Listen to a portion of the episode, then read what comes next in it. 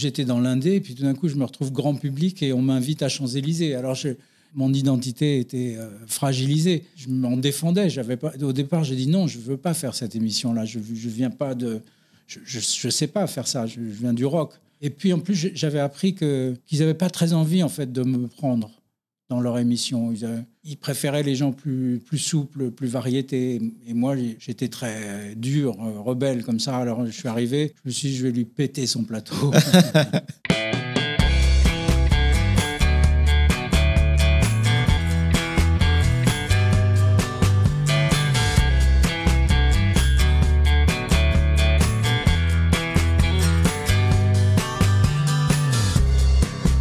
Bonjour à tous, vous écoutez Cadavrexki, le podcast qui décompose un parcours inspirant. Pour ce nouvel épisode, je reçois un artiste français aux 3 millions de disques vendus. On lui doit notamment les tubes Cargo, À ma place ou encore Éteins la lumière. Il est de retour avec Radio Londres, un septième album dans lequel il rend hommage à un esprit de résistance historique qu'il transpose dans notre monde contemporain. Je reçois aujourd'hui Axel Bauer. Bonjour Axel. Bonjour Jordan. Comment vas-tu? Ça va bien. Bienvenue dans ce podcast Cadavrexki, podcast dans lequel je décompose des parcours inspirants. Avec sept albums studio, plus de 3 millions de disques vendus, des certifications dans tous les sens et euh, la nouvelle tournée qui se prépare, j'imagine, euh, je pense que tu vas avoisiner les, les 1000 dates de concert. Bref, ça fait complètement sens de t'inviter dans, mon émission. Fort de cette carrière, comment tu te sens à la sortie de ton nouvel album le 6 mai prochain? Hum, j'ai à la fois un mélange de, curiosité, d'impatience et aussi un peu de, peur de savoir euh, comment, comment ça va être reçu. Jusqu'ici, on a sorti deux singles, donc euh, un single zéro qui s'appelle C'est malin et puis un single 1 qui s'appelle euh, Ici Londres et ça se passe plutôt bien. et puis j'aime cet album, donc je suis assez confiant dans, dans, dans, le fait qu'en tout cas, on ne peut pas plaire à tout le monde bien sûr, mais euh, les, gens qui s'intéressent à ce travail euh, peuvent euh, l'apprécier, j'espère. On va parler de cet album en détail, mais avant ça, je voulais parler du parcours qui t'a amené à le publier. Je voulais savoir tout simplement pour te situer géographiquement, où est-ce que tu es né, où est-ce que tu as grandi? Alors, je suis né à Paris, d'un papa et d'une maman qui habitaient dans le 17e. ma grand-mère maternelle habitait avec nous et, et elle, elle, est plutôt de Troyes dans l'Aube et Ma grand-mère euh, maternelle est plutôt de, dans la région de Cahors. Voilà. Je suis né dans le 17e, boulevard Malzerbe. Alors, je connais la réponse de la question que je vais te poser parce que j'ai quand même préparé cette émission. Mais pour les gens qui nous écoutent, est-ce que tu as baigné dans un environnement où la musique était présente? Tes parents, est-ce qu'ils étaient musiciens, mélomanes ou ta culture musicale, tu t'es faite tout seul? Alors oui, ça, c'est assez étrange parce que dans ma famille, la, musique a toujours été très, très présente. Euh, je me suis euh, posé aucune question parce que quasi tout le monde était musicien soit même professionnel. Euh, ma tante, euh, Evelyne Crochet, est une grande pianiste euh, de, renommée mondiale, qui était élève de Nadia Boulanger, qui a les Grands Prix de Rome, Grand Prix des concours internationaux. Elle a joué à Carnegie Hall avec le Boston Symphony Orchestra. Elle est élève de Rudolf Serkin. Enfin, je fais vraiment son, son, son éloge parce que c'est vraiment une grande pianiste qui aujourd'hui est accompagne d'autres euh, pianistes. Et mon père était un passionné de musique. Il a joué un petit peu de batterie quand il était plus jeune avec euh, Django Reinhardt, avec euh, un peu avec le Hot Club de France pour ceux qui, qui, connaissent ces, célèbres musiciens. Et puis le Hot Club était un peu le, le, big band français de référence à l'époque. Et voilà, mon grand-père maternel jouait de, de l'harmonium à l'église. Donc tout, tout, le monde parlait musique et écoutait de la musique, oui. Et toi, du coup, tu l'as cultiver cet héritage euh, de la musique ou il a fallu un déclic peut-être plus tard euh? Au départ, je, dessinais. J'étais un garçon euh, sage et, qui dessinait un peu dans son coin comme ça. Je ne comprenais pas très bien le monde qui m'entourait, en vérité.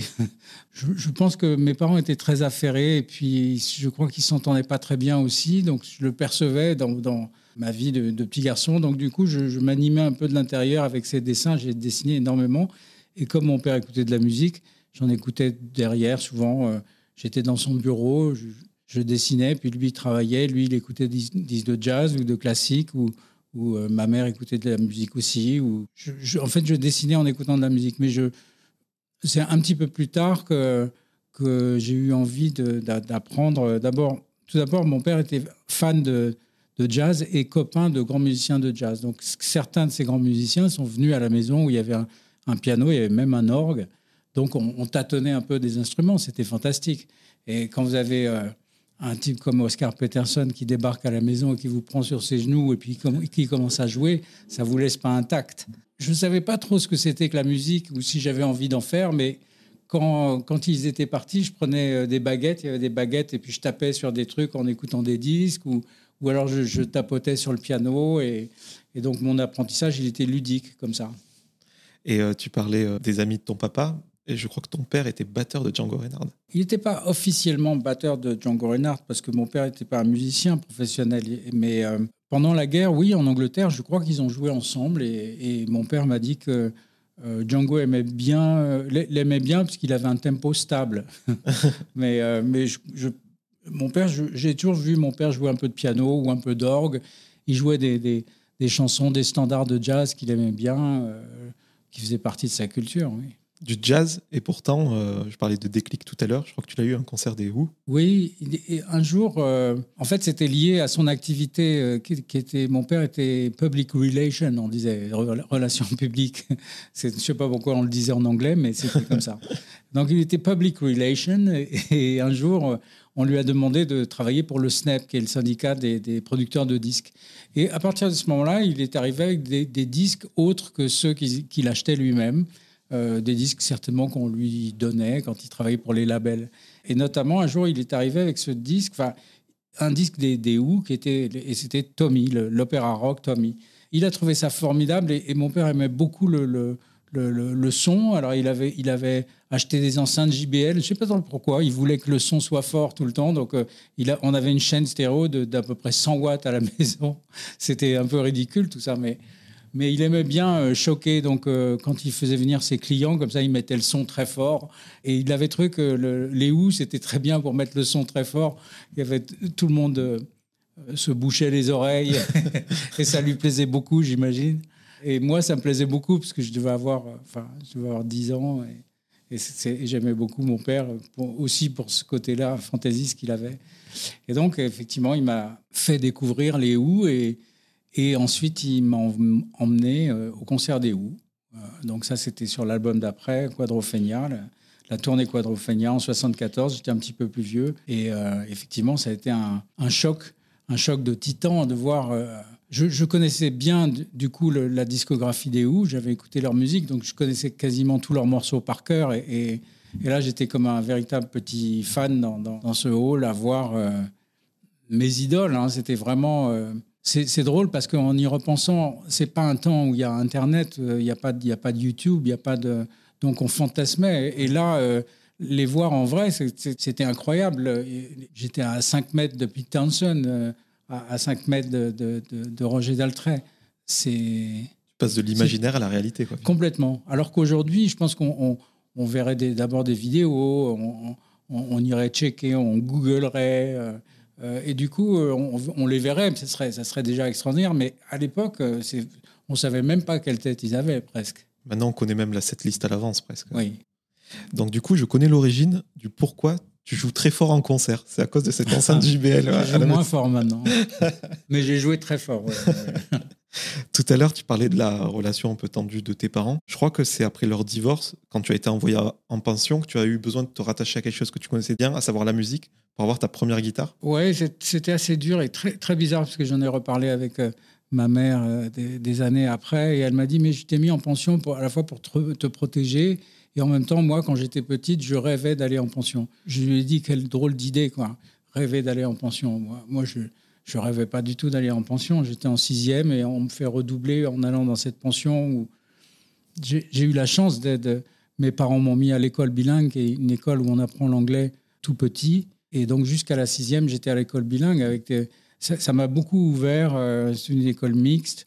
C'était une école où il y avait des petits Anglais, des petits Américains. Donc il y avait une espèce de regard sur le monde qui était complètement ouvert sur la musique, mais pas que sur la musique, sur un autre, une autre façon d'être aussi. Et là, je me suis retrouvé à Pontoise, euh, dans une école euh, semi-religieuse, où euh, je suis arrivé, j'ai posé mon, mon sac dans un dortoir de 12 garçons. Et là, c'est autre chose.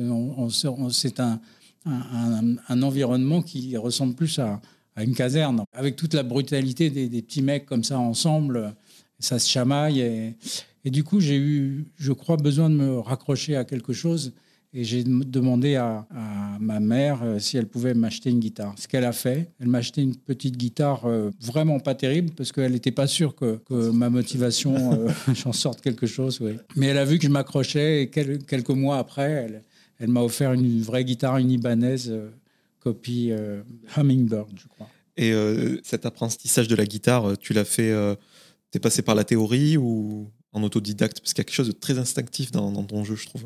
Oui, alors je suis complètement autodidacte. Et d'ailleurs, il n'y avait pas de prof de guitare dans cette pension. Donc, euh, euh, j'ai été voir le prof de musique qui, jouait de la trompette et je lui ai demandé s'il pouvait me jouer les notes de la guitare et m'apprendre à l'accorder, ce qui était la première chose. Et, il m'a aidé. effectivement, là aussi, on n'avait pas de téléphone portable avec des accordeurs dedans. Il y, avait, il y avait le son du téléphone qui donnait le là. Donc, ça, c'était la, la, référence. Et puis après, bon. Euh, voilà, la guitare, on, sait, cinquième case, cinquième case, sur le, etc. On, on finit par, comprendre comment accorder l'instrument. Et puis, je pense que j'avais une bonne oreille aussi, puisque j'avais écouté beaucoup de musique. En tout cas, euh, l'accordage, euh, enfin, j'ai pas la prétention de connaître toute ta discographie, mais j'ai l'impression, surtout sur scène, qu'il y a des morceaux, un accordage différent à chaque chanson presque.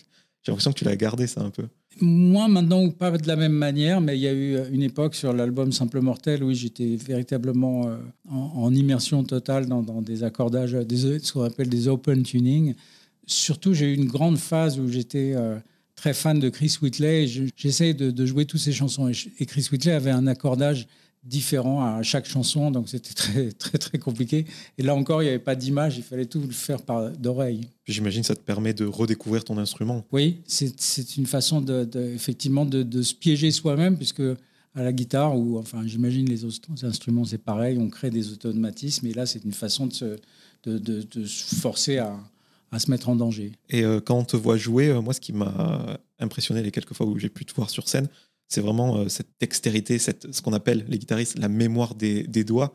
tu n'as pas besoin de regarder ton manche euh, pour jouer. La guitare, c'est quelque chose que tu travailles encore aujourd'hui comme un, comme un muscle Oui, tout, tout à fait. Je, ça va peut-être te surprendre, mais quelquefois, je fais 12 heures de guitare par jour. Je, n'ai pas de mérite à le faire comme ça, parce que c'est véritablement euh, un plaisir.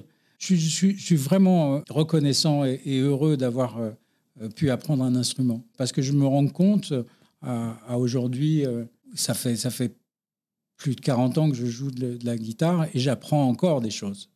Euh, je, peux encore travailler des choses. Donc c'est c'est sans fin et, certainement le, jour où je m'éteindrai, j'aurai encore des choses à apprendre euh, à la guitare et, c'est et la musique est, sans fin. Alors c'est vraiment un cadeau de, de au départ quand j'ai commencé à apprendre, je, savais, j'ai fait comme tout le monde, j'étais autodidacte, j'ai appris le, le, mi, le la, le ré, le, etc. Après, j'ai appris des chansons. Hein. Mais aujourd'hui, effectivement, euh, ça devient un prolongement euh, presque de, comme une voix, en fait, dans tous les deux sens du terme, Et je l'ai dit en introduction, tu as fait beaucoup de concerts dans ta carrière. Le fait de mieux maîtriser ton instrument, ça te laisse euh, l'esprit plus libre pour te consacrer au reste, à savoir le public quand tu es en concert. tu délaisses un peu la guitare voilà, pour jouer avec tes musiciens, peut-être, je sais pas. C'est un certain confort, quoi. C'est un certain confort. Après, c'est vrai que j'aime beaucoup le son aussi. Et pendant un temps, euh, j'avais un peu le nez collé un peu en bas de mon micro parce que j'avais des effets que j'envoyais, tout ça. Maintenant, j'ai trouvé un système qui me permet de jouer et d'être plus avec le public. Et ça, je suis très, très content d'avoir trouvé ce, ce système-là. Justement, à propos de concert, il paraît que tu as fait tes armes au Rose Bonbon, le club sous l'Olympia. Et à cette époque, il y avait euh, des groupes qui commençaient comme Indochine, je crois, euh, Elie Jacquenot, etc. C'était comment cette ambiance au début des années 80, après le mouvement punk des années, euh, milieu des années 70 Quelle ambiance y régnait dans, ce genre d'endroit? Pour moi, c'était the place to be, le Rose Bonbon. Il y avait deux endroits d'ailleurs qui correspondaient à la musique que j'écoutais, qui étaient le Gibus et le Rose Bonbon. C'est effectivement un, un, endroit où il y avait des concerts tous les soirs et, après les concerts, on pouvait faire le bœuf, c'est-à-dire euh, jouer avec des musiciens comme ça de, de rencontres. Il y avait une ambiance euh, qui changeait d'abord euh, tous les soirs, c'était dans le club de Marc Barrière, il faut le citer. Il y avait une ambiance qui changeait parce que un soir c'était une soirée rockabilly, le lendemain c'était new wave ou ou post-wave, ou, même hard rock, ou rock and roll, etc.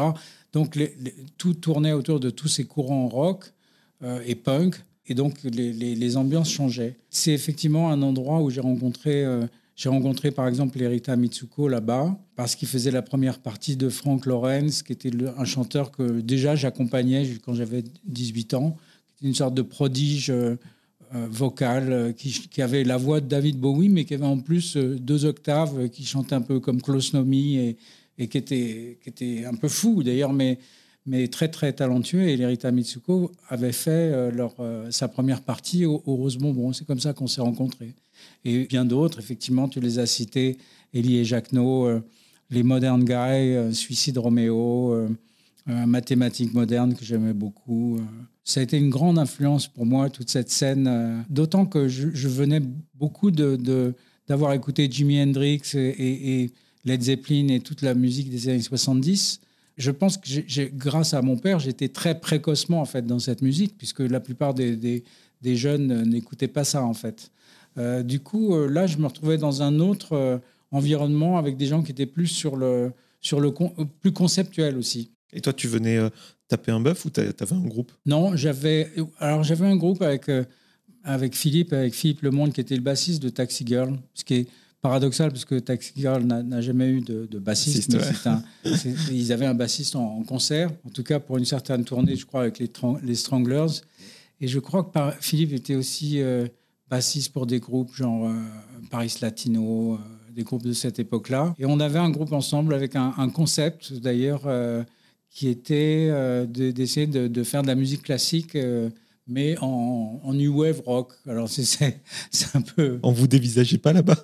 Je crois que euh, je, ne me rappelle pas qu'on ait réussi à faire un concert. On a fait une ah. musique très très complexe qu'on faisait comme ça électronique, mais on, a maquetté des choses. Et d'ailleurs, ça a été le début pour moi parce que je, croyais quand même dans cette musique. Je, trouvais qu'il y avait quelque chose à creuser.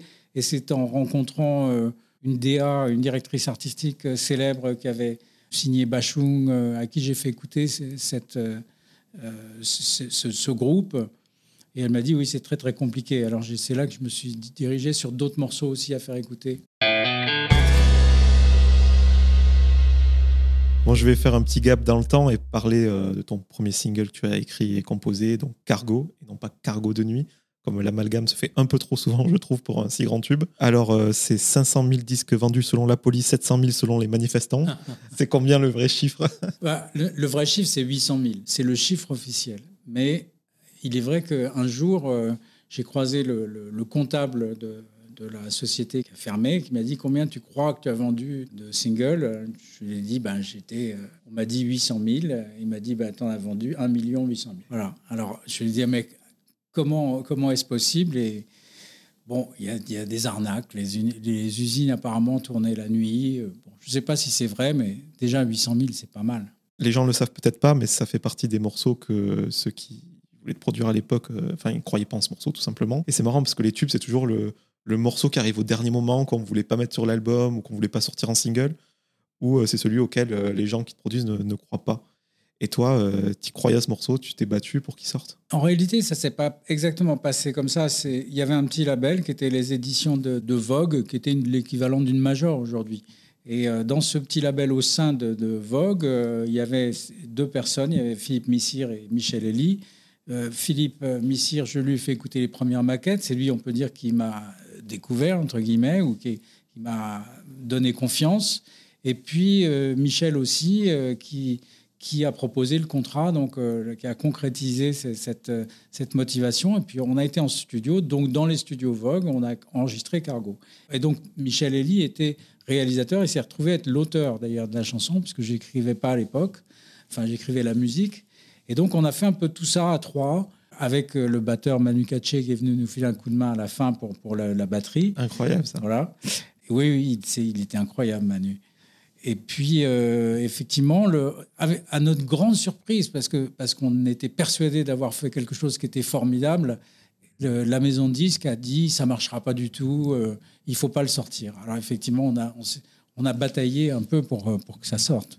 Et moi, je te parlais de ce titre juste pour savoir, je ne voulais pas te parler voilà, de l'argent, du, succès, etc., mais plutôt du regard des gens qui t'ignoraient jusqu'alors dans la rue. Là, tu vois des gens te dévisager parce qu'on te connaît. Et même le regard de tes proches, c'est ça qui m'intéressait. Quand tu l'as perçu tout ça, ce changement de, statut? Ça va vite. C'est brutal, en fait. En plus, j'étais un bébé. Hein. J'avais, 22 ans. Donc, euh, on ne sait pas ce qui nous arrive. Euh, tu, veux rentrer dans, comme ça avec tes copains dans, dans, une boîte de nuit, tu as 19 ans, on te dit non, vous rentrez pas. Et, et puis tout d'un coup, là, tu arrives dans la même boîte de nuit et puis il y a les, videurs qui font une espèce de haie d'honneur pour que tu rentres. Alors, tu, tu du, ce sont des extrêmes. C'était difficile aussi, puisque j'étais souvent en, comme ça, je rencontrais des gens qui étaient plus âgés que moi, qui avaient plus euh, l'habitude ou qui étaient plus mûrs, d'ailleurs. J'étais très naïf, euh, je, me laissais balader un peu comme ça. Euh, je, pensais qu'on m'aimait pour moi par moment, alors qu'en fait, j'étais juste une sorte de, lumière à travers ce, ce, titre. Et puis, et puis aussi, j'incarnais un personnage dans le dans le, la chanson. Donc j'étais un peu en faux self. En fait, j'étais un peu mieux que ce que je pensais être à l'intérieur. En réalité, j'étais plutôt euh, timide et solitaire. Tu as eu beaucoup de déceptions, que ce soit sentimentales ou, ou amicales, voilà, de gens qui te parlaient pour ce que tu représentais, pas pour ce que tu étais toi finalement? Pendant un temps, je, pense que j'ai choisi de, de, ne pas le voir. Je me suis retrouvé très isolé à un moment parce que... Euh, parce que quand je, sortais avec mes copains, euh, toutes les jolies filles voulaient sortir avec moi et pas avec eux. Alors effectivement, euh, ils ont préféré me, mettre un peu de, côté et, sortir entre eux. Et puis moi, du coup, je me retrouvais un peu, un peu tout seul. Je pense que je me suis beaucoup raccroché à la musique. D'ailleurs, pendant la promo de Cargo, où c'était une période où effectivement il y avait des gens qui limite dormaient devant ma porte j'ai essayé de, me réfugier un peu plus dans le travail et de me projeter sur un album parce que Cargo était un single, il fallait avancer sur un album aussi.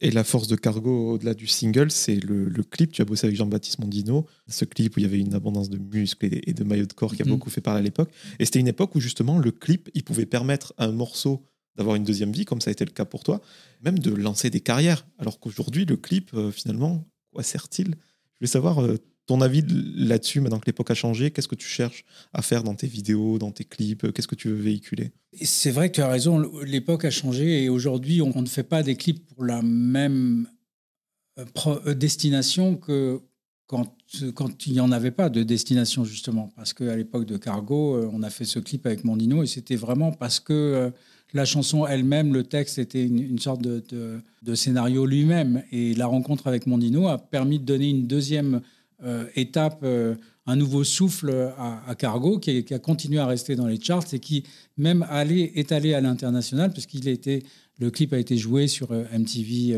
aux États-Unis. C'est ça qui a lancé vraiment la, carrière internationale de Mondino. Aujourd'hui, on, fait des clips.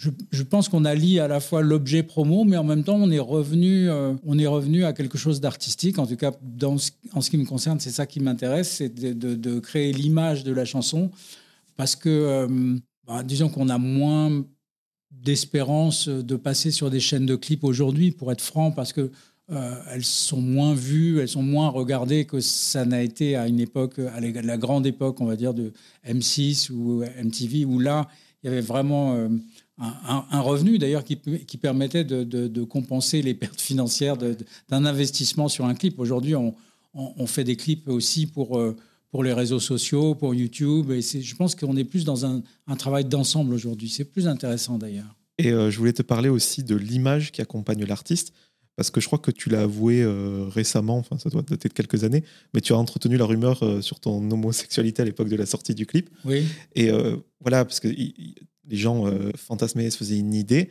Et aujourd'hui, moi, je travaille en radio, je vois beaucoup d'artistes émergents arriver. Et euh, aujourd'hui, on dirait qu'un artiste ne peut pas exister sans avoir un univers visuel. Je ne sais pas si, tu vois ce que je veux dire. Par exemple, euh, il va y avoir, que ce soit dans les vêtements, dans les couleurs, dans les clips, quitte à ce que cet univers il soit limite artificiel, quoi. enfin faux. Je voulais savoir ton avis là-dessus. Est-ce qu'on est obligé d'en avoir un? Est-ce qu'on peut exister sans? Comment tu le vois?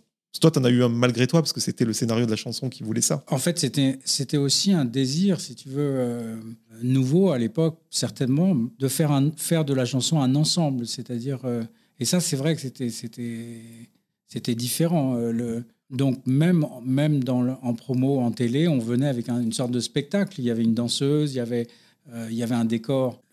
Tu as parlé du fait que je disais un coup dans un magazine que j'étais homosexuel et puis dans un autre je ne l'étais pas. En fait, on m'a posé la question et c'est vrai que c'est à juste titre puisque dans la vidéo de, Cargo s'inspirait de, de Fassbinder, donc de Querelle. on s'est inspiré d'un univers comme ça, qui était esthétiquement proche du cinéma allemand et, homosexuel. en réalité, moi, je, je ne l'étais pas, mais quand on m'a posé la question, j'ai trouvé ça stupide qu'on me pose la question, et je pense que j'avais des amis qui, pour lesquels c'était pas facile de faire leur coming out, et, et c'est pas, c'était pas très accepté, c'était pas une période où c'était facile. Je pense que j'ai saisi là une, perche euh, tendue pour dire euh, on s'en fout de ça. Voilà. C'était la meilleure idée que tu as eue. C'était génial. Bah, j'étais et puis j'étais fier et content de faire ça aussi parce que d'une certaine manière, je, rendais aussi hommage aux gens qui m'avaient soutenu dès le début avec ce morceau, qui était principalement dans la communauté homosexuelle. Ce sont les, premiers qui ont dit c'est génial, qui m'ont donné confiance en moi. Euh, il y avait ce, producteur de télé dont je malheureusement, il faut m'excuser, j'ai oublié son nom là maintenant, mais c'est lui qui, a, fait qui, nous a offert la première télé euh, Pascal Sevran, qui était homosexuel, qui lui avait fait son coming out.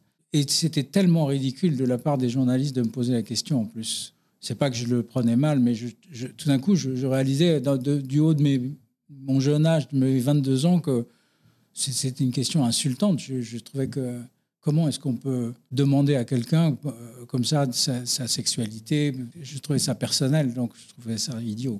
Tu parlais de producteur télé, alors à chaque fois que tu fais un plateau, on te ressort cette image où tu es sur le plateau de Drucker, que tu casses une, guitare. Euh, je crois que c'était Champs-Élysées à l'époque. Oui, c'est ça. C'est ce que représentait, c'était pas contre Drucker, on l'a compris, c'était plutôt ce qui représentait.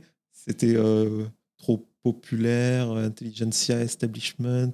Euh, oui, c'est ça. Je, pense que j'étais un peu dans un, un, conflit intérieur parce que quand on, quand je suis sorti du studio et quand on a fini Cargo, j'étais persuadé que les gens qui achèteraient Cargo seraient des gens de, du Rose Bonbon. Donc je pensais que j'en vendrais 500 disques. Des milliers de disques, voire des centaines de milliers de disques après, euh, forcément j'étais tiraillé entre, comment dire, de, je, devenais variété en fait. Euh, le, succès rend variété. J'étais dans l'Indé, puis tout d'un coup je me retrouve grand public et on m'invite à Champs-Élysées. Alors mon identité était euh, fragilisée je me je m'en défendais. J'avais pas, au départ, j'ai dit non, je veux pas faire cette émission-là. Je, je viens pas de, je, je, sais pas faire ça. Je, viens du rock.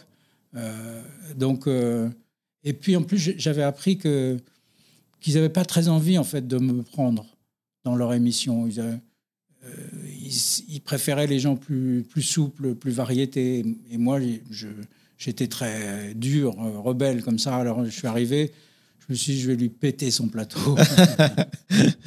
et euh, voilà, si je te parlais de tout ça, c'est quoi On a vu que tu avais eu un, début de carrière même euh, idéal sur tous les plans. Et pourtant, les gens ne le savent peut-être pas, mais tu as eu des moments plus difficiles euh, juste après. Ta maison de disques a fait faillite.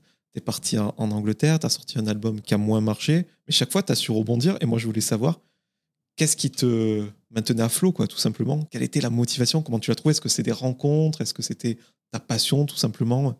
Comment tu t'en es sorti de ces moments plus difficiles? C'était à la fois, il y a eu des moments difficiles, bien sûr, et en fait, les moments les plus difficiles, les gens les connaissent pas, parce que je n'en ai pas beaucoup parlé, mais j'ai eu par exemple une grève de cornée à 23 ans. Comme, je te disais j'ai énormément dessiné, pendant la, période de cargo, j'avais des migraines très importantes, et on m'a dit, bon, il faut absolument vous faire une grève de cornée tout de suite.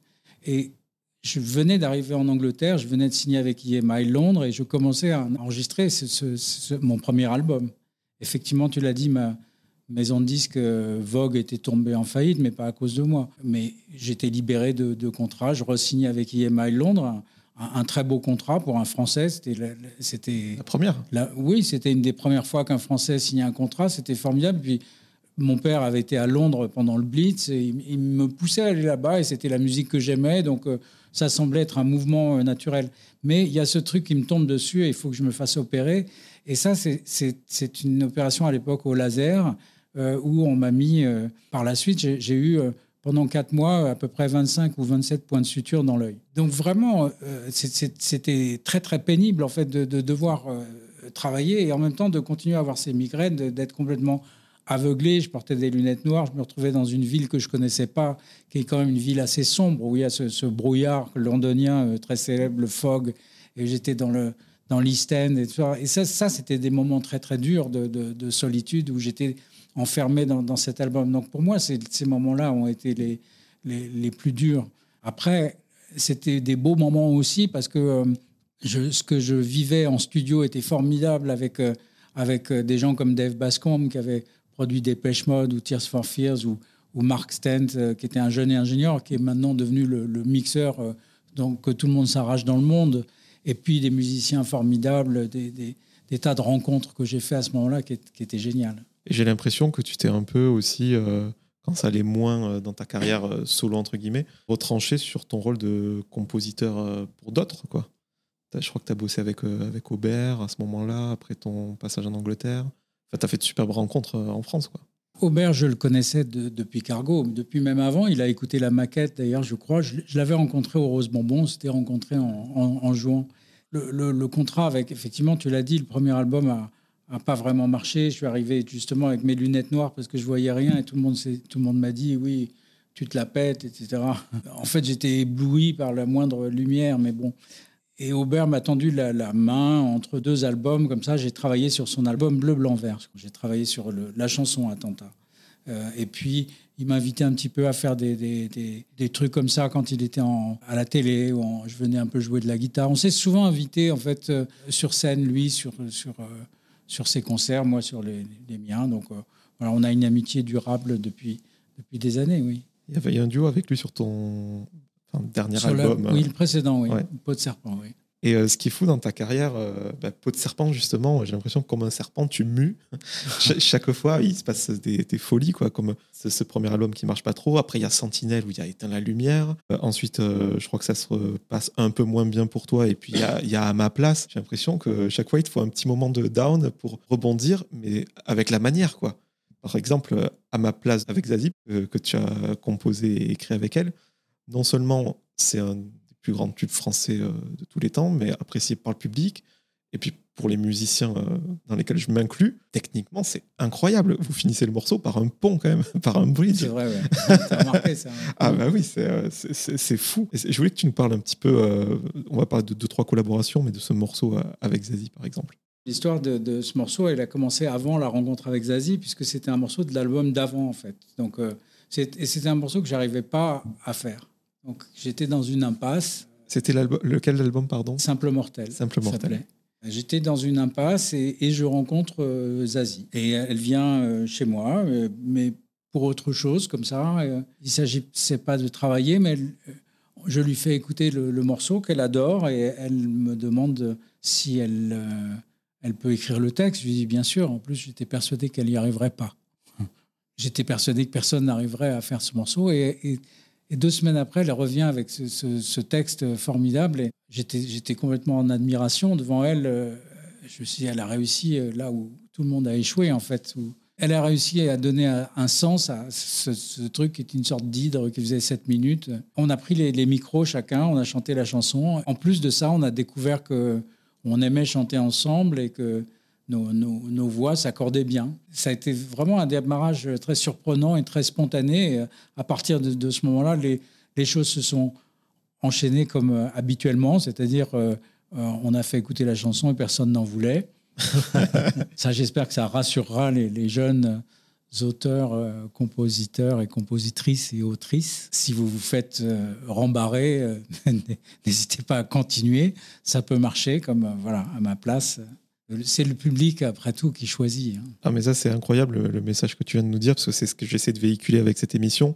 Et c'est pareil pour certains auteurs que j'ai reçus, euh, des plus grands noms, des Bernard Werber, des Eric Emmanuel Schmitt, qui ont mis plus de dix ans à se faire publier. Surtout, euh, toujours euh, transpirer, travailler, c'est ce que tu recommanderais aussi? Oui, je, crois que c'est un métier où il faut une certaine détermination. C'est une véritable école de la vie. C'est pour ça que c'est intéressant moi qui, suis doté d'un naturel euh, euh, impatient, euh, trépignant, c'est mon côté bélier, j'aime bien taper la tête contre un mur et j'aime pas quand ça va trop lentement. Et, ce qui est un, grave défaut, eh ben c'est ce métier est vraiment l'école de la patience et de, des petits pions qu'on avance comme ça qui font qu'au bout d'un moment, tout d'un coup, il y, a, cet instant de grâce qui peut, je dis bien qui peut, parce que parfois il n'arrive pas, mais qui peut arriver qui fait qu'on dirait que les planètes s'alignent. C'est pas une mauvaise métaphore, je pense. Tout devient facile et, et, on est heureux d'avoir cette, cette, ce sentiment d'être de, en phase avec, avec les gens, de, de, se parler comme ça de cœur à cœur et d'échanger. Voilà. Moi, là où je suis content qu'un artiste comme toi soit au premier plan, c'est que tu es un artiste ce hors cadre. je l'ai dit, tu as fini à ma place par un pont. je parlais tout à l'heure de des chansons que tu joues avec des accordages euh, différents. Tes morceaux sont, sont très cérébrales, très réfléchis. Il y a un travail du son, même euh, moi je suis guitariste euh, à une petite échelle, mais je vois des, effets de pédale, etc. T'aimes bien ce côté laboratoire vraiment dans, le son et ce côté hors cadre de proposer des chansons. et dans ton nouvel album, on le voit, c'est des chansons très longues alors qu'on est plus à l'ère de l'immédiateté, il faut des, tubes de trois minutes. J'imagine c'est pas réfléchi, tu veux pas être aller à contre-courant mais tu ne t'imposes rien, quoi. Enfin, tu n'essaies pas de respecter un carcan dans lequel il faut rentrer. Euh, tu suis tes envies, quoi.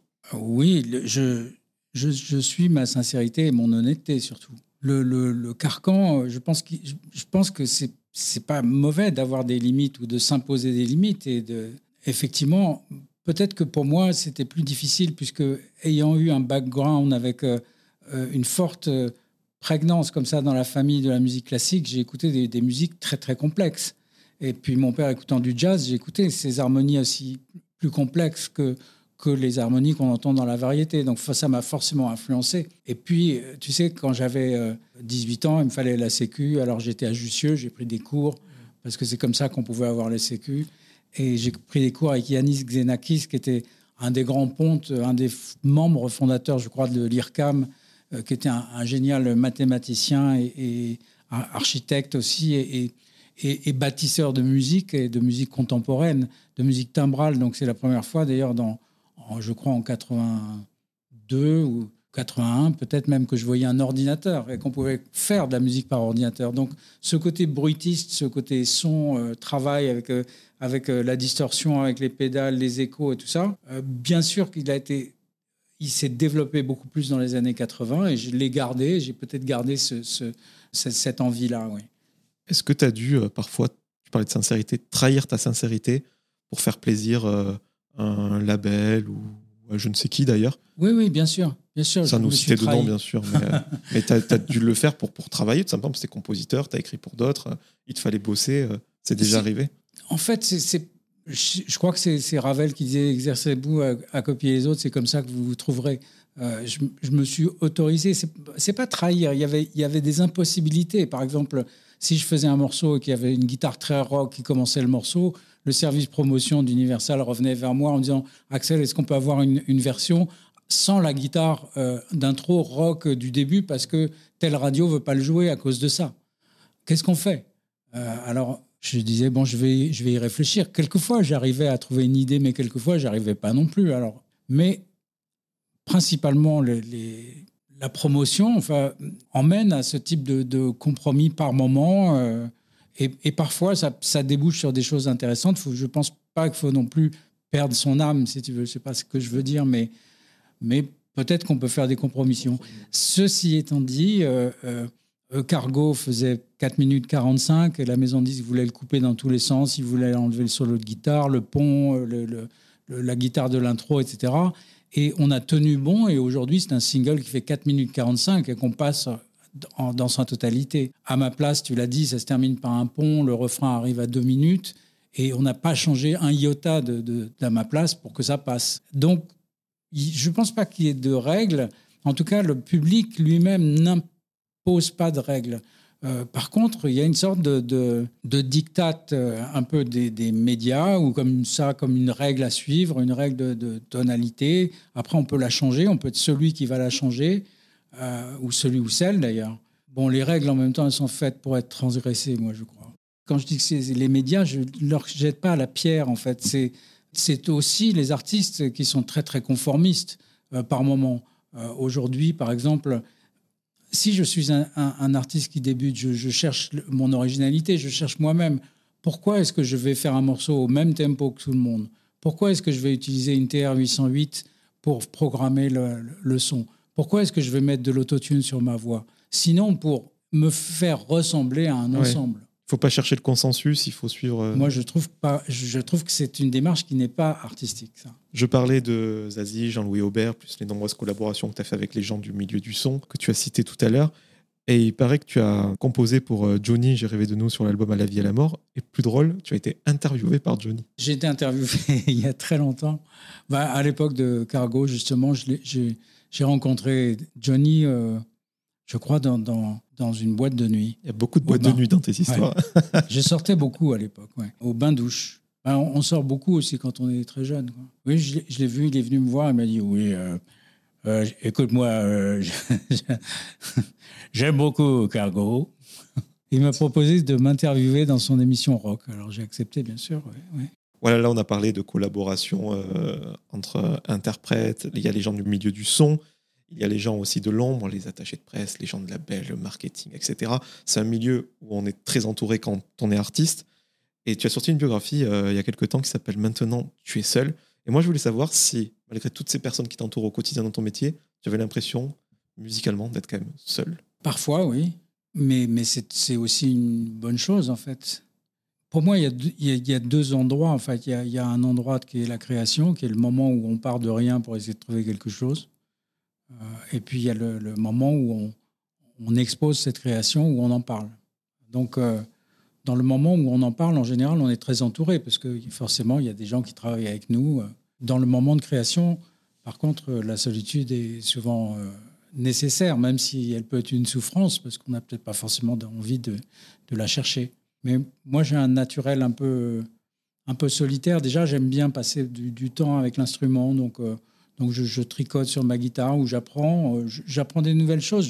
J'ai même eu des profs parce que j'étais très autodidacte et du coup, j'ai eu besoin d'avoir des coachs, des profs euh, qui, m'aident à aller plus loin parce que je pense qu'il y a un moment donné, on est, un peu euh, bloqué avec soi-même, on n'avance pas. Et je pense que c'est le rapport qu'on a avec les autres et, l'envie de, donner quelque chose, enfin de donner de, soi et, ou d'aller se découvrir qui fait que qu'on on trouve des choses. Bon, je vais te parler de ton nouvel album Radio Londres qui sort le 6 mai, porté par le single, euh, donc qui ouvre l'album Ici Londres, où tu rends un bel hommage à ton papa, donc Frank Bauer, qui était entre autres un des speakers de Radio Londres, le même qui a prononcé Les Français parlent français 517 fois pendant donc la, Seconde Guerre mondiale. Cet hommage, après la disparition de ton papa en 2018, je crois, il était euh, vital, nécessaire. Oui, je, en fait, je oui. Pour moi, c'est pas un morceau hommage à mon père, en fait. En tout cas, si c'est un morceau hommage à mon père, c'était un, un morceau hommage au symbole qu'il a représenté à ce moment-là, c'est-à-dire euh, speaker de, de- Radio Londres euh, pendant, pendant la guerre. Il en a beaucoup parlé de son vivant parce que il était le dernier speaker vivant euh, de, la radio. Ils étaient plusieurs en réalité. Il y a eu Bourdan, Pierre Dac, Maurice Schumann. Bon, ce morceau est plutôt euh, un regard que l'on a, nous, sur cette, sur cette période de, la résistance. Moi, je, n'ai pas connu. Mon père est un homme, du, un homme qui s'est construit dans le chaos. Il avait 19 ans quand il est parti à Londres. Il vivait dans cette espèce de- de- de- d'instant présent euh, où, on ne sait pas de quoi sera fait demain parce que la ville va être bombardée. On comprend ça. C'est très contemporain aujourd'hui avec ce qui se passe en Ukraine. On le faisait monter sur des toits, on lui disait envoie les- des sacs de sable parce que les, Allemands envoyaient des bombes incendiaires sur les toits. Il s'est construit dans, cette notion que demain n'existera peut-être pas et qu'il faut profiter de l'instant présent et du, moment présent, que ce soit dans l'amitié qu'il entretenait avec, euh, avec ses camarades ou que ce soit dans, la façon d'entrevoir la vie comme ça au jour le jour. Moi, je suis né dans une période de paix. Je, je n'ai pas connu cette guerre. Donc, forcément, je, ne comprenais pas mon père et sa façon légère d'aborder la vie. Je trouvais que même par moments, il était, il était trop superficiel. Il avait ce, côté, ce côté très léger comme ça. Mais par contre, une fois, il est venu à la maison et on a parlé de, de, de Radio Londres puisque c'était, il venait de sortir un bouquin qui s'appelait, qu'il avait appelé euh, L'espion qui venait euh, du Nord ou du, de Londres. Enfin, c'était 40 degrés à Londres, le titre.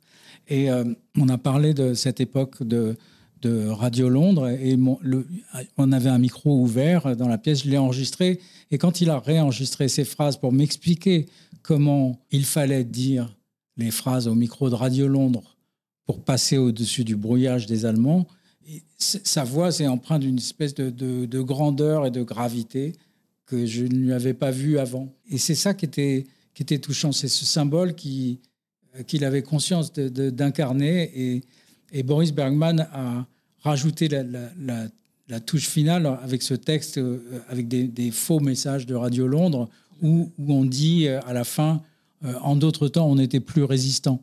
C'est une sorte de, jeu de mots à la Bergman qu'on lui connaît avec, avec Vertige de l'amour, Gabi ou bien d'autres textes qu'il a écrits. Il est très doué pour ça. Et, et dans cette phrase, en d'autres temps, on était plus résistant, on pose la question justement de, de nous-mêmes face à, cette époque de la résistance. Mais nous, à quoi résistons-nous aujourd'hui? C'est la question qu'on pose dans cette chanson. Question peut-être bête, mais est-ce que ton père, il te parlait de tout ce qu'il avait vécu quand tu étais enfant ou tu as limite découvert le, l'essentiel dans ce livre qu'il a sorti? Eh ben Justement, non, on n'en parlait pas beaucoup puisqu'il était public relation. Et euh, effectivement, il ne parlait pas beaucoup de la guerre, il en a parlé après. mais En tout cas, euh, je disais tout à l'heure, entre autres, un des speakers, parce que ça avait l'air d'être quelqu'un de formidable qui a eu mille vies, on en a parlé, il faisait de la batterie euh, Grave, avec Django Reinhardt, engagé dans les forces de la France libre en Angleterre. Après la, guerre, il a été secrétaire général de la Comédie Française, professeur d'université, fondateur du Festival de Jazz. Incroyable Il a eu mille vies, oui. Ouais. Oui, c'était un, personnage assez incroyable et je, lui dois, je pense, le la passion de la musique et, cette exploration, parce que c'était voilà, comme une sorte de. il m'a emmené là-dedans, en fait. Et d'ailleurs, quand mes parents se sont séparés, c'était un vrai euh, point de, communication, enfin, un vrai lien de communication avec mon père que de, parler de la musique. Et je suis sûr que s'il était encore parmi nous, il serait euh, au micro à côté de nous pour parler de. Il adorerait.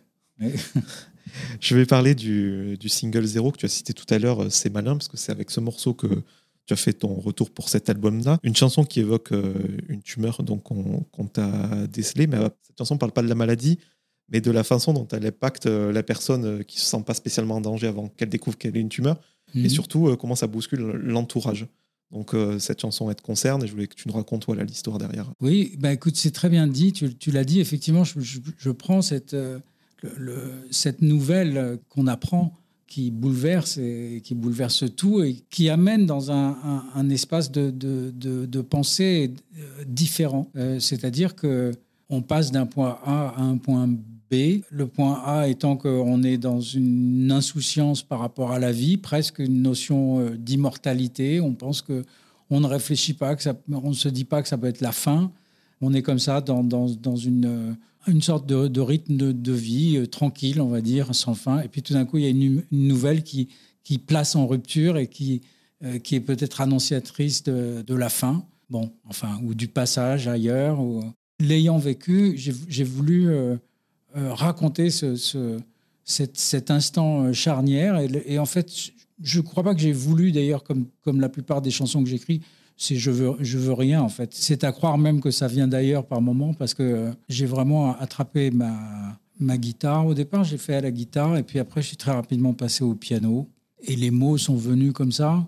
J'ai rien touché du tout. Euh, j'ai été touché par la chanson et je, trouve que c'est une bonne chanson. Si j'en suis l'auteur ou si j'en suis le compositeur, c'est très bien, mais je pense que ça, ça, passe à travers nous en fait. Et il y a beaucoup de gens qui m'ont dit que cette chanson leur faisait du bien. Donc c'est aussi quelque chose qui me fait plaisir de savoir d'avoir ce retour. Et je crois savoir euh, qu'à un autre moment dans ta vie où tu as senti que le camion était passé tout près, c'était euh, pendant un festival? Oui. bah, ça c'est un peu ça c'est un peu la vie des béliers si tu veux. C'est je pense qu'il y, y, a un côté un peu casse-cou peut-être. Là, j'ai failli me faire. Enfin, je me suis fait électrocuter, donc j'ai failli passer aussi. c'était au festival de films de rock de Val d'Isère, je crois que c'était en 89, non, je sais pas, je sais plus. Enfin bref, je me suis électrocuté sur scène et, et, oui, j'ai la faucheuse est passée pas loin. Oui. Et il paraît que c'est mon nouveau collègue d'ailleurs, Philippe Manœuvre, qui t'a aidé dans ce moment. Oui, c'est vrai. Euh, euh, c'était une ambiance très particulière, ce, festival rock d'abord, parce que c'était un peu drôle. Les, rockers qui étaient là, ils n'étaient pas trop fans de ski, donc euh, ils étaient plutôt avec leurs boots dans la neige. C'était une espèce d'ambiance comme ça. Philippe Manœuvre avec ses, magnifiques boots. Bob Dylan, j'imagine, en, daim dans la neige, mouillé donc. Et donc on arrivait dans, dans cet hôtel pour cette soirée de clôture et, et il y avait une sorte de brouhaha, il n'y avait pas une très bonne ambiance. Je me rappelle que Gainsbourg jouait, il était, il était très, très atteint par l'alcool et, et, donc l'ambiance végétait. on me demande si je veux bien jouer un truc qui, qui réveille un peu tout le monde. Je m'exécute, je, me fais électrocuter et dans le brouhaha, personne ne remarque vraiment.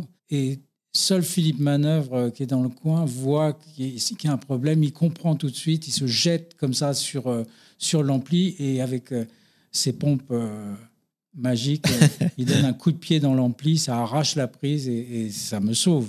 Petit aparté, le livre de ton papa s'appelle 40 à Londres, l'espion qui venait du jazz. Oui, l'espion qui venait du jazz, bien sûr. Alors moi j'ai écouté donc du coup ce, ce, nouvel album, donc qui commence par Ici Londres.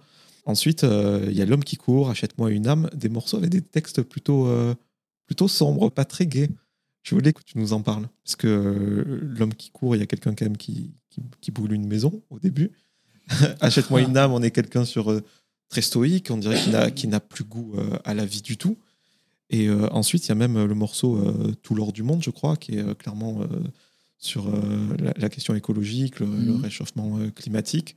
Pourquoi avoir mis ces, sujets plutôt durs qui en général sont dans les deuxièmes parties d'album plutôt sur, euh, sur les phases B, euh, les, thèmes plus, plus difficiles. Ouais, en fait, il n'y a pas de, il a pas de, volonté particulière à travers ça. En fait, je, collabore avec, sur cet album avec, euh, pour certains textes avec Pierre-Yves Lebert, qui est un auteur que j'aime beaucoup, avec qui j'ai collaboré sur Peau de serpent et sur Bad Cowboy, qui, est un autre de mes albums. Et sur cet album euh, qui va sortir, Radio Londres, je crois que Pierre-Yves a fait quatre ou cinq textes. Donc il a écrit, lui, euh, J'aime ça, Achète-moi une âme et, tout, et L'homme qui court, déjà. Moi, je connais bien euh, Pierre-Yves et je sais que c'est quelqu'un qui n'est pas sombre. On a tous une part de sombre, mais par contre, c'est un breton, il, il, est, il, a son caractère et il a cette écriture qui, pour moi, je la trouve à la fois profonde et pas ennuyeuse, si tu veux, drôle. Donc, achète-moi une âme. Bon, ce n'est pas une critique. Euh, on n'est pas en train de dire que les gens n'ont pas d'âme. Euh, c'est plutôt une sorte de métaphore un peu surréaliste. C'est aussi une, observation voilà, du monde euh, qui fait qu'on peut un peu acheter tout aujourd'hui, sauf une âme. et puis, il y a une évolution dans, on peut changer de bras, on peut avoir peut-être Peut-être qu'on aura des cerveaux euh, plus performants avec des puces électroniques. On, est en train de, faire de la, modification. Les ordinateurs sont. Je sais que tu as reçu un grand joueur d'échecs qui disait que maintenant, même le plus grand joueur d'échecs euh, ne peut pas euh, gagner contre l'intelligence artificielle et qu'ils font, font des combats d'intelligence artificielle. Donc, on est vraiment dans une époque qui va à la fois vite et qui est à la fois vertigineuse. Et dans ce texte, effectivement, il y a ce personnage qui est un peu euh, pris par euh, ce vertige et qui, qui ose plus sortir parce qu'il il, se sent moins performant, en fait, par rapport à. Voilà. Et juste, tu as parlé de L'homme qui court. Et L'homme qui court va être notre prochain single. Eh ben, J'allais t'en parler parce que pour moi, il y avait match entre euh, deux chansons qui, pour moi, sont les plus évidentes L'homme qui court. Et je pense, si tu le sors en troisième single, que ce sera un tube, ce que tu ne sais pas. Oui. Je pense que c'est ce que tu ne sais pas aussi. un futur grand tube. Qui est aussi un texte de Pierre-Yves d'ailleurs. Et si je te parlais de ces textes un peu plus sombres, c'est que dans la deuxième partie, il y a de magnifiques textes comme euh, Envole-toi. Mm. Là, c'est une déclaration d'amour à ce que tu aimes, clairement. Mm. Bien sûr. Oui, Envole-toi, c'est un. C'est une déclaration d'amour, c'est un, un, appel à faire la paix et à avoir confiance en soi et d'aller vers soi. Voilà, c'est un, un chant d'espoir. Et euh, est-ce ainsi que les hommes vivent Une reprise? De Léo Ferré, je oui. crois. Oui, c'est Léo Ferré. C'était un texte d'Aragon. On m'avait demandé si je voulais participer à un, disque d'hommage à Ferré qui ne s'est pas fait. Et j'aime beaucoup Ferré. Donc, euh, j'avais commencé à travailler euh, avec une coach qui m'a fait travailler ce texte. Et le, le, projet ne s'est pas fait. Donc, quand, quand il a été question de faire cet album, on était en studio à ICP avec Pierre Jaconelli et on est reparti sur ce morceau. Et on l'a terminé. En tout cas, bon, pas pour ce morceau parce que c'est une reprise, mais ce que j'aime dans, tes textes, peu importe de qui tu t'entoures, c'est que et c'est ça que j'aime dans l'art, c'est que j'ai l'impression qu'il y a toujours plusieurs interprétations euh, possibles. Tu vois, achète-moi une âme, moi j'avais pas forcément la même de l'histoire que, tu nous as racontée, et tout le monde y trouve, euh, avec sa propre expérience, on y trouve un écho différent. Bah, tu parlais de, cet homme qui brûle sa maison. En fait, euh, l'homme qui court, pour moi, c'est une quête de soi, justement. C'est, il y a cette, notion que pour, pour se, trouver, il faut perdre. Donc, il faut perdre quelque chose. Et, là, c'est quelqu'un qui qui veut pas se laisser prendre euh, par euh, les, aléas et les avantages aussi du monde moderne et qui veut peut-être euh, continuer sa route en espérant trouver un paradis ou bien lui-même. Et je voulais te parler aussi des, sonorités. Ce que j'aime beaucoup dans cet album, c'est que quand on l'écoute, on a l'impression que toutes les chansons vraiment appartiennent à la, même famille. On sent qu'il y a une homogénéité, mais c'est pas non plus toutes les chansons n'ont pas non plus la même couleur. Il y a quand même des, ambiances différentes, euh, de par ton jeu de guitare. Parfois, on a du piano, euh, parfois, euh, il y a des, magnifiques chœurs. Comment tu as travaillé vraiment les, sonorités? Est-ce que tu as utilisé des effets spéciaux, des musiciens en particulier Pour cet album, j'ai enregistré live le plus souvent et après, je retravaille sur cette matière live. Mais la base est enregistrée avec des musiciens. En réalité, il n'y a pas énormément d'artifices hein, dans cet album. On essaye d'aller au contraire à, l'essentiel et, à être euh, le plus concis possible, je crois. C'est pas surtravaillé, mais je travaille avec des gens qui sont créatifs, qui sont pointus dans, et, perfectionnistes aussi, comme, comme je peux l'être. Et donc, ça, ça, donne ce travail. Quoi. Tout ça est très instinctif, en fait, je crois, et beaucoup plus instinctif que réfléchi quand je commence un album, je me dis jamais je vais faire un album sur tel thème. En fait, je, commence à faire une chanson, une deuxième, et puis après, je me retrouve avec un paquet de, trucs euh, finis ou pas finis, et puis j'essaie de réunir tout ça. Il y en a une qui pas. En fait, c'est très bizarre. Par moment, euh, je crois que j'ai rien. Euh, et puis tout d'un coup, je, change un truc où je trouve un, texte sur ça et ça donne un sens. Et puis là, je me retrouve avec cette chanson. Je sais pas comment ça, se passe ça, fonctionne avec des cycles par étapes comme ça. Et puis, à l'arrivée, ça, finit par donner quelque chose qui ressemble à un album, je crois. En tout cas, euh, bravo, parce que je parlais de chansons hors cadre. Là, il y a des morceaux qui durent 5 minutes, 4 minutes 30, euh, progressifs euh, comme j'aime. Et c'est pour ça que la touche live, je trouve qu'elle amène vraiment quelque chose et je trouve que ça revient fort. Ça, D'ailleurs, les, prises live à un moment, on faisait tout par piste par piste. Euh, et maintenant, ça revient de plus en plus. Quoi. La musique, de toute façon, c'est cyclique. Hein. Si tu as des bons musiciens, c'est incroyable. C'est vraiment le plaisir. Enfin, ça justifie le fait d'aller en studio. J'ai souvent enregistré comme ça. Parce qu'il n'y a, rien de, y a, rien de mieux. ou sinon, ou alors il faut, faut, rester, faut rester chez soi. Ça peut être très bien aussi si, si on travaille avec, euh, avec des machines. Et, bon, on fait des, des choses très bien aussi. Il n'y a pas de raison d'aller dans un studio, un grand studio, si on est musicien. La logique veut qu'on aille jouer avec des gens, sinon, euh, autant rester chez soi. Et je renvoie à ton live euh, euh, dans les studios Ferber, que tu qualifies de répétition filmée, parce que tu l'avais fait après ta, tournée, mais qui est un, modèle de prise live, tout simplement. Et effectivement, comme tu disais, quand il y a des vrais musiciens, ça fait toute la différence. Et c'est quoi ta guitare principale sur cet album si, si tant est qu'il y, en ait une? Il y a une Riviera, Epiphone Riviera, dont j'ai fait l'acquisition euh, euh, récemment euh, par un copain Gilles Rennes, qui est un guitariste de jazz, qui avait cette guitare. Je cherchais une, Gibson 335 et il me sort une Epiphone. Alors au départ, j'étais déçu. Parce qu'Epiphone est la sous-marque de Gibson. Il avait deux 335 et une 345 et, finalement l'Epiphone, je la trouvais, je me sentais plus à l'aise, je la trouvais mieux. Et donc, je, lui ai acheté cette, cette, Epiphone qui est devenue une guitare effectivement importante sur cet album. Il y a toujours ma, ma Strat, j'ai une vieille Strat sérielle euh, que j'utilise euh, pas mal. Et puis, depuis quelques temps, sur scène, je joue beaucoup avec des sœurs, S-U-H-R, qui, qui, est un ancien luthier de chez Fender, euh, un ancien maître hein, de lutherie de chez Fender, qui a monté sa marque. Et, et ces guitares sont formidables tout simplement, euh, bon voilà, moi j'ai adoré cet album. C'est difficile d'en parler quand le public ne l'a pas encore sous la main. Puis j'ai pas envie de révéler euh, tout ce qui s'y cache dedans, mais je pense qu'on a un, bon aperçu. Qu'est-ce que tu voudrais rajouter, toi, sur cet album euh, Mettre de l'accent sur une chanson particulière, sur un côté coulisses euh? Je pense que déjà, en, commençant, si tu veux, à parler, à, entrer dans cet album avec une chanson qui fait 6 minutes 30, qui évoque le cancer, et puis une autre qui est sur la résistance, je pense que déjà, je suis rentré vraiment dans le vif du sujet avec cet album. Euh, je pense que L'homme qui court est une chanson qui me ressemble parce que, parce que je peux en faire un lien avec qui je suis, ma vie. Je suis un peu comme ça. J'ai un peu brûlé ma maison pour, pour essayer de me trouver. Je suis, je suis parti à l'aventure de moi-même. Donc, donc je suis content de, de, de, sortir cette, chanson. Euh. Et d'ailleurs, je bon, je sais pas si je peux le dire parce que je sais pas si ça se fera, mais récemment j'ai rencontré Gilles Lelouch sur une et, et je lui ai proposé de réaliser le clip. Et je pense qu'il est, il est aussi, lui, dans ce personnage-là. Enfin, il a ce, cette, cette, notion de, de type qui court comme ça.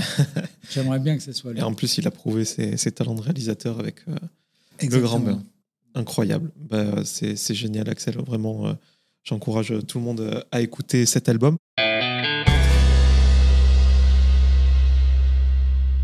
Et pour terminer, quelques petites questions en rafale, puisque tu as écouté déjà des épisodes du podcast, tu dois savoir à quoi t'attendre.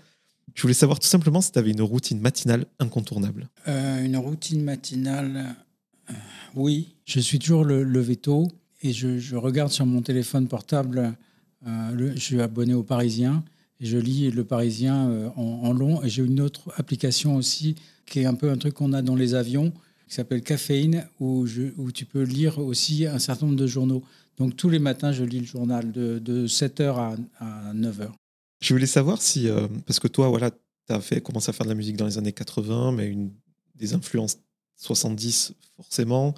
Euh, et je veux savoir si les nouveaux groupes de rock, surtout de, cette nouvelle génération, à partir des années 2000, j'ai envie de dire, ils t'inspiraient ou est-ce qu'il y en a que tu écoutes régulièrement? Oui, il y, en, a, y en a qui sont très très bons. Et en fait, tout ce qui est produit, surtout par cet ingénieur, euh, qu'est-ce qu'il est, irlandais, je ne sais plus comment il s'appelle, mais qui a, produit les Arctic Monkeys, euh, les Black Keys, tout ça. C'est peut-être le moment où le rock est le plus associé à quelque chose de moderne à travers le son. Parce qu'on a tendance à voir le rock comme un truc un peu nostalgique. Et c'est vrai qu'il y a des, grands disques de rock qui ont un son, euh, mais c'était surtout un son qui allait bien avec, le, avec une écoute vinyle. En réalité, quand, quand tu écoutes euh, certains albums des années 70, je ne les citerai pas, je ne les ai pas forcément en tête, mais il y en a certains euh, dont, le charme a été perdu quand on les écoute avec des écouteurs et un téléphone portable, euh, ou quand on les écoute sur Spotify. Pour certains groupes de rock plus modernes, on, a une vraie adaptation euh, du son au monde moderne qui est quand même vachement agréable.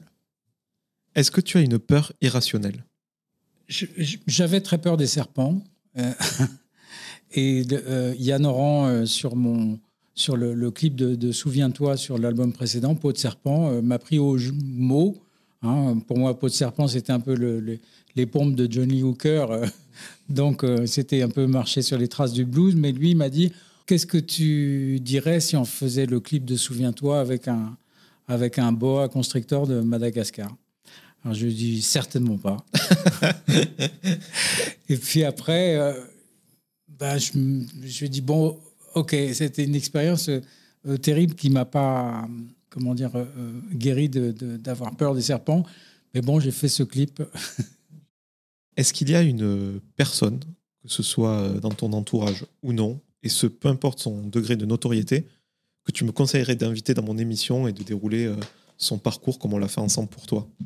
Ah, des, des, personnes, il y en a, qui, soit un artiste ou une artiste Oui. Peu importe, que ce soit dans la musique, dans le cinéma, dans la mode. Je ne sais pas si c'est une personne, je vais un peu décaler ta, ta, question. Bien sûr, je pense qu'il y a des, tas d'artistes qui sont très intéressants. Euh, mais euh, je pense que toi qui es musicien, ce qui, est, ce qui serait intéressant, ce serait peut-être d'inviter des réalisateurs, d'avoir un peu le, le, le focus sur l'envers du décor. François Poggio a réalisé cet album, c'est un guitariste émérite aussi. Euh, il a des choses à dire. Il y a plein de, réalisateurs. Moi, ça m'a toujours intéressé l'envers du décor, plus que le côté people, en fait. Je réfléchis à faire des émissions justement spéciales euh, avec un réal, un mixeur, euh, quelqu'un qui sort du mastering, euh, voilà, ces métiers un peu de, l'ombre. Je pense que ça pourrait être très très très intéressant. Avant-dernière question, peut-être la plus philosophique. À qui aimerais-tu dire pardon? C'est une belle chose, je crois, déjà de demander pardon. Et, je demande pardon publiquement à tous les gens que j'ai heurtés. Et j'ai certainement dû heurter des gens, même par, par hasard, parce que je ne pense pas que les, gens ne sont pas nombreux à, vouloir heurter les gens euh, de, leur plein gré. Euh, c'est souvent par hasard qu'on fait des erreurs. Enfin, par conviction, des fois aussi. S'il y a des gens à qui je dois demander pardon, en tout cas, c'est pas à l'antenne que je le dirais, mais je peux parler. Mais il y, a des gens qui que j'ai certainement heurté et, qui ne me l'ont pas dit, parce que quelquefois aussi c'est le fait d'être connu, les gens vous ne disent pas aussi. Euh. Et aussi, il y a des gens qui doivent me demander pardon. Ça, c'est vrai aussi. Et pour terminer, euh, Axel, tu as une carrière euh, incroyable, la relève est assurée avec Jim. Je voulais mhm. savoir si tu avais atteint une sorte de plénitude, quiétude professionnelle. Est-ce que tu es heureux à l'instant T, à ce moment-là de ta carrière? Je, suis, je suis heureux déjà parce que je suis en bonne santé. Je suis heureux parce que je suis en harmonie avec la personne avec qui je vis. Que curieusement, je, suis encore plus musicien aujourd'hui que je ne l'étais quand j'ai commencé. Je pense qu'il y a plein de, je suis en, en, voie de, de, me bonifier sur, euh, sur plein de sujets. Et je suis très heureux de vivre en fait. Bah, merci Axel, c'était super intéressant. Merci, merci à toi.